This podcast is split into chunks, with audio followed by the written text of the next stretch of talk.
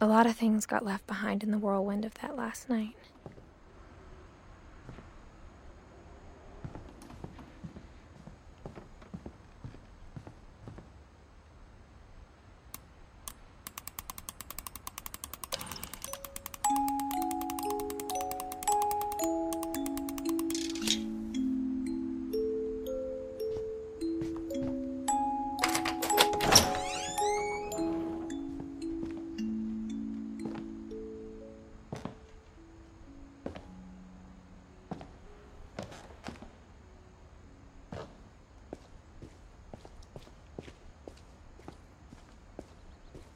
Mom said the basement was off limits, unless I wanted another tetanus shot.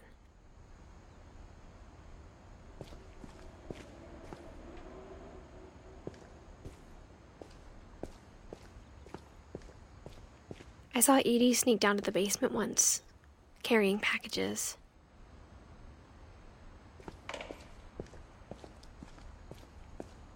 I thought maybe she was hiding presents. It turned out she was hiding a lot more than that.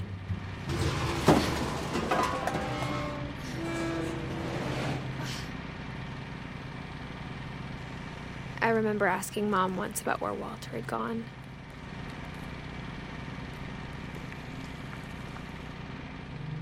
She said after Barbara died, he got as far away as he could.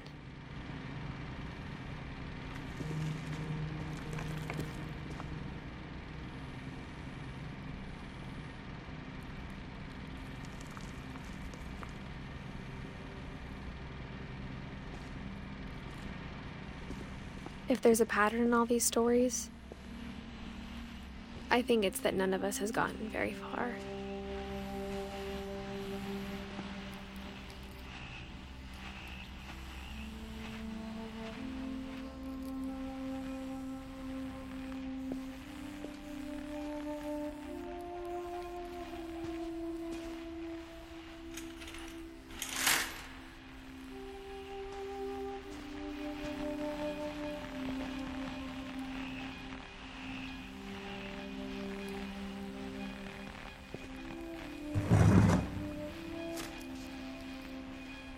Goodbye, everyone. I can't believe I've been down here for 30 years.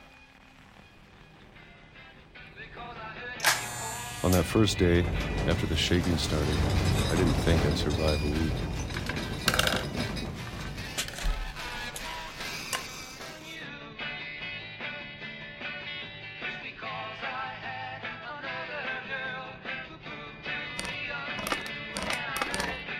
But after a few days, I settled into a routine. That's what kept me sane. Having a schedule, living for today. I always expected to be dead tomorrow. But if you wait long enough, you get used to anything.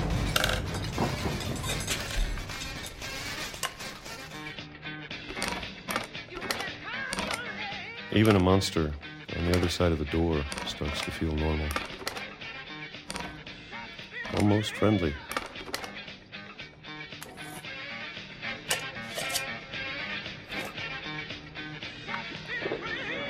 And then one day, everything just stopped.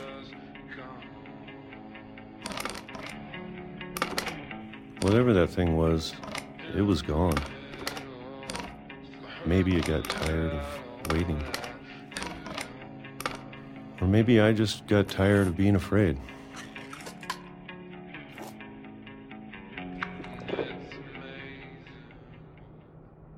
It's been a week now, the longest in 30 years. I'm done waiting. I have to leave while I still can.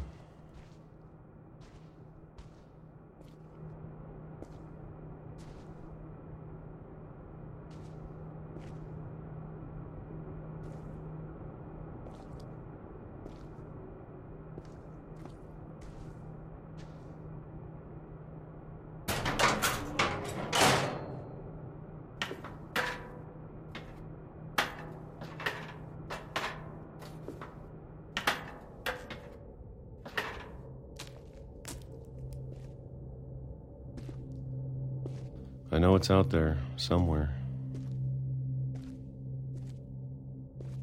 Whatever killed Barbara and Molly and Calvin.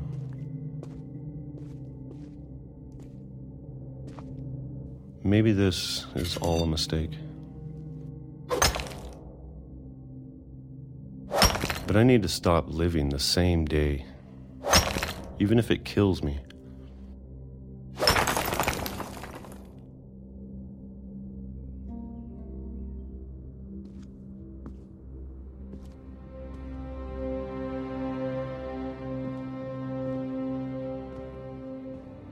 Whatever's out there, I want you to know I'm ready for it.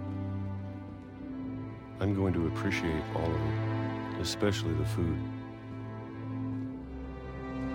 I don't mind if I only have a year left, or a month, or a single week. I'd be happy with one new day. I can already imagine the sun on my face.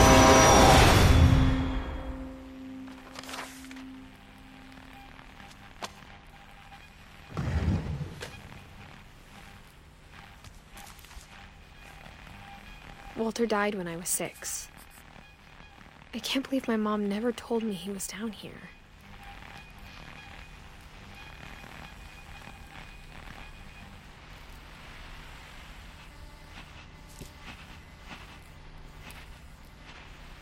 I'm sure my mom was trying to protect me.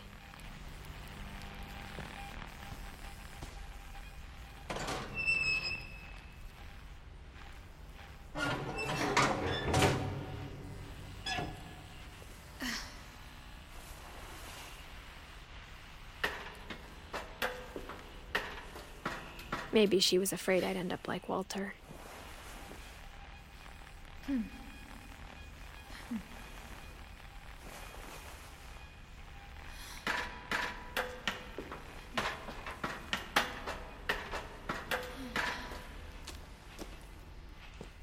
But if she never told me about an uncle under the house, I can only imagine what else she was hiding.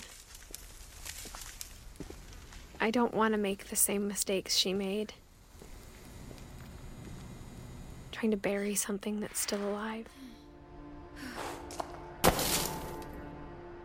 Listen to the Game est un podcast produit par Podcut. Vous pouvez retrouver l'ensemble des podcasts du label sur podcut.studio. Et si vous avez l'âme et le porte-monnaie d'un mécène, un Patreon est aussi là pour les soutenir. Vous pouvez aussi retrouver le podcast sur Twitter, at LTTG ou sur Facebook. Je rappelle qu'une présentation globale du concept est disponible en épisode 0. Merci de votre écoute et à très vite.